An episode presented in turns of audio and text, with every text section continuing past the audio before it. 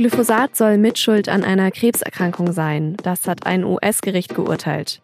Für den Glyphosathersteller Monsanto ist das ein großer Rückschlag, aber auch für den deutschen Konzern Bayer, der Monsanto erst im vergangenen Jahr gekauft hat. Die Bayer-Aktie ist direkt nach dem US-Urteil massiv eingebrochen. War es also ein Fehler von Bayer, Monsanto zu kaufen? Darüber spreche ich gleich mit SZ-Wirtschaftsredakteur Thomas Fromm. Mein Name ist Antonia Franz und Sie hören auf den Punkt. Edwin Hartman hat auf seinem Grundstück in Kalifornien jahrelang das glyphosathaltige Mittel Roundup zum Pflanzenschutz verteilt. Anfang 2015 wurde bei ihm dann Lymphdrüsenkrebs diagnostiziert. Und Hartman, der hat das Glyphosatmittel und den Hersteller Monsanto für seine Krankheit verantwortlich gemacht und hat jetzt vor einem US-Gericht auch Recht bekommen. In einem zweiten Teil des Prozesses soll jetzt noch geklärt werden, ob Monsanto über Risiken hinweggetäuscht hat und wie hoch der Schadensersatz eigentlich ausfallen könnte. Das könnte vor allem für Bayer ein großes Problem werden. Erst im vergangenen Jahr hat der deutsche Konzern Monsanto für 63 Milliarden Dollar übernommen. Bayer hat die Krebsrisiken von Glyphosat dabei von Anfang an zurückgewiesen und erst vor knapp einem Monat hat Bayer-Chef Werner Baumann das auch nochmal wiederholt. Glyphosat ist ein sicheres Produkt. Und das belegen zahlreiche wissenschaftliche Studien und die unabhängigen Bewertungen von Zulassungsbehörden auf der ganzen Welt und dies seit 40 Jahren.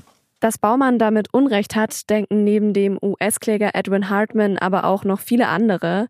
Über 11.000 Klagen liegen aktuell gegen Monsanto und Bayer vor und der Fall von Hartman könnte richtungsweisend sein für weitere Prozesse. Die Aktie des Konzerns ist nach dem Urteil auf jeden Fall massiv eingebrochen. Und viele sind der Meinung, dass Bayer-Chef Werner Baumann sich verzockt hat, als er den Glyphosathersteller Monsanto gekauft hat. Wenn Sie ihn fragen, haben Sie sich verzockt, dann wird er Ihnen immer sagen, natürlich nicht. Wir wussten genau, was wir taten. Das ist der SZ-Wirtschaftsredakteur Thomas Fromm. Er hat Werner Baumann vergangene Woche getroffen. Dass Glyphosat krebserregend ist, wie es viele behaupten, so würde es Baumann sagen. Das sei dahingestellt, denn äh, es gibt genug Studien, sagt er, die behaupten das Gegenteil. Wir wollten ein großer Konzern werden durch diesen 63 Milliarden Dollar Zukauf von Monsanto im vergangenen Jahr. Und wir konnten, sagt er, nicht davon ausgehen, dass die Richter und Jurys in den USA zu diesem Ergebnis kommen. Also er hat nicht mit dem Urteil gerechnet, so wie es jetzt gekommen ist. Er würde immer sagen, es ist ungerechtfertigt, das Urteil. Das ja. Das sagt er auch natürlich zu dem ersten Urteil, das ja schon im vergangenen Jahr kam. Auch damals ging es um einen Hausmeister, schwer krebskrank, der hatte jahrelang mit Roundup gearbeitet, ist dann schwer krank geworden. Und dazu sagte Werner Baumann, es tut ihm leid natürlich, dass das passiert ist, aber er würde da niemals einen Ursache-Wirkungszusammenhang herstellen. Also er sagt, bei sachgerechter Anwendung kann so etwas nicht passieren. Das müssen die natürlich auch so sagen, denn klar, Schadensersatzforderungen in Milliardenhöhe sind kein Spaß, sowas kostet Geld. Es gab ja jetzt auch schon vor dem Kauf von Monsanto Hinweise darauf, dass äh, das Mittel Glyphosat krebserregend sein kann. Jetzt gibt's eben auch diese Urteile immer wieder. Hält Bayer denn daran fest, dass es richtig war, Monsanto zu kaufen oder kommen da jetzt schon Zweifel auf? Man hält daran fest, also keine Spur von Reue, kein Irrtum, kein Eingeständnis eines Fehlers. Man zieht sich natürlich sehr stark zurück auf betriebswirtschaftliche und unternehmensstrategische Argumente. Ich würde sagen, je ne rien, das ist die Antwort von Baumann. Ich bereue nichts. Es gibt ja jetzt Studien, die eben sagen, es ist krebserregend. Dann gibt es Studien, auf die sich Baumann bezieht, die sagen, dass es nicht krebserregend ist, Glyphosat. Wie kann das dann eigentlich überhaupt sein, dass diese Studien zu so unterschiedlichen Ergebnissen kommen? Bayer spricht hier von Primärstudien und Sekundärstudien, also von Studien, die völlig unterschiedlich durchgeführt werden. Und es ist schwierig, da zu einer abschließenden Position zu kommen. Die Weltgesundheitsorganisation WHO, die hat eine Agentur, eine untergeordnete, das ist die IARC, das ist die Internationale Agentur für Krebsforschung, die kommt zu dem Schluss, dass Glyphosat wahrscheinlich, wahrscheinlich krebserregend bei Menschen ist. Ich glaube durchaus, dass dieser Stoff krebserregend ist, wenn der Körper des Menschen sehr stark damit belastet wird, kontaminiert wird, wenn die Berührung, der man da ausgesetzt ist, sehr stark ist. Und das ist eben das, worauf sich ein Unternehmen natürlich auch immer zurückziehen kann, ne? indem sie sagen, ja Leute, ihr habt wahrscheinlich nicht sachgerecht äh, das Ding gehandelt, ihr hättet euch vielleicht besser schützen müssen. Aber dann ist natürlich die nächste Frage, Hat man da richtig aufgeklärt? Hat man den Leuten vorher gesagt, wo die Risiken sind? Denn ich denke, einfach zu behaupten, es gibt kein Krebsrisiko bei diesem Stoff, ich glaube, damit ist niemandem geholfen.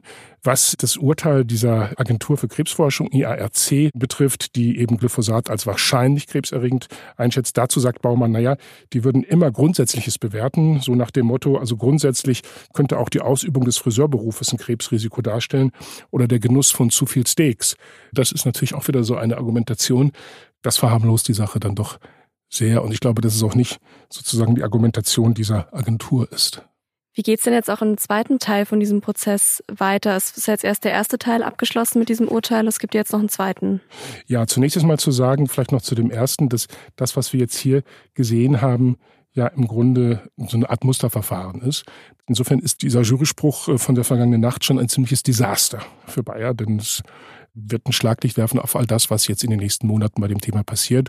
Und Sie haben nach der zweiten Runde gefragt. Da wird es nun darum gehen, ob Monsanto über Risiken hinweggetäuscht hat. Also da geht es dann tatsächlich wahrscheinlich auch um die Frage, wurde genug aufgeklärt und äh, wie hoch dann am Ende tatsächlich der Schadensersatz dann auch ausfallen wird.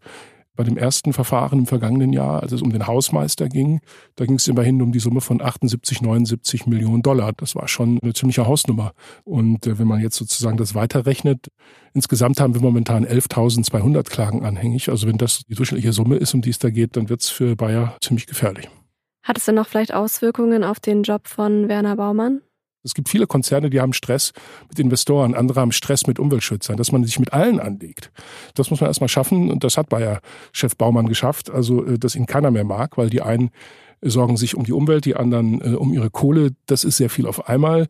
Die Frage ist, ob er das übersteht. Die ersten haben schon jetzt Bezug nehmend auf die Hauptversammlung, also das Aktionärstreffen, was Ende April stattfindet, schon gefordert, dem Vorstand die Entlastung zu verweigern. Wenn das immer mehr werden, dann könnte es für ihn tatsächlich kritisch werden. Das muss man dann sehen. Also ich glaube, es könnte am Ende, je nachdem, wie sich eben auch große Aktionäre stellen, einer hat jetzt schon gesagt, also das wäre die größte Wertevernichtung im DAX, die es je gegeben hat. Ja, das ist schon eine klare Ansage. Je nachdem, wie sich das entwickelt, ja, könnte es für Baumann eng werden. Noch nicht, aber es könnte passieren. Vielen Dank für das Gespräch. Gerne.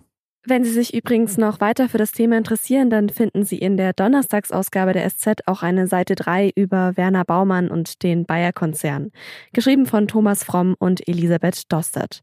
Und jetzt noch drei weitere Nachrichten, die heute wichtig sind.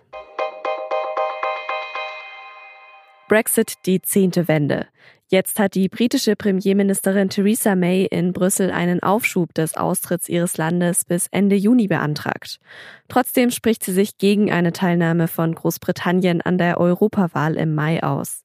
In der EU stößt Mays Vorschlag auf Kritik. Alle Mitgliedstaaten müssen dem britischen Wunsch einstimmig zustimmen. 20 Jahre nach dem Völkermord von Srebrenica ist der Ex-Serbenführer Radovan Karadzic zu lebenslanger Haft verurteilt worden. Das entschieden die Richter des UN-Tribunals im Berufungsverfahren in Den Haag. In erster Instanz war der 73-Jährige zu 40 Jahren Haft verurteilt worden.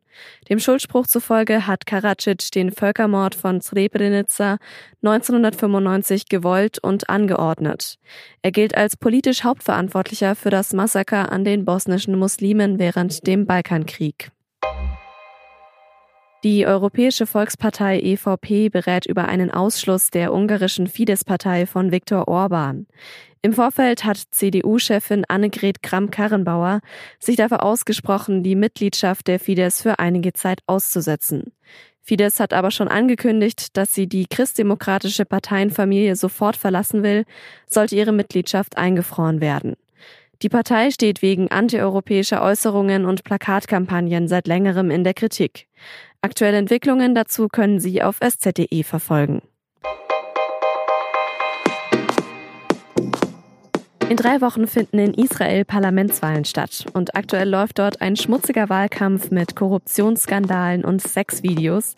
Wer Chancen auf den Wahlsieg hat und warum es vielleicht sogar zu einem Machtwechsel kommen könnte, darum geht es in der aktuellen Folge unseres Podcasts Das Thema. Redaktionsschluss für Auf den Punkt war wie immer 16 Uhr. Ich sag ciao und bis zum nächsten Mal.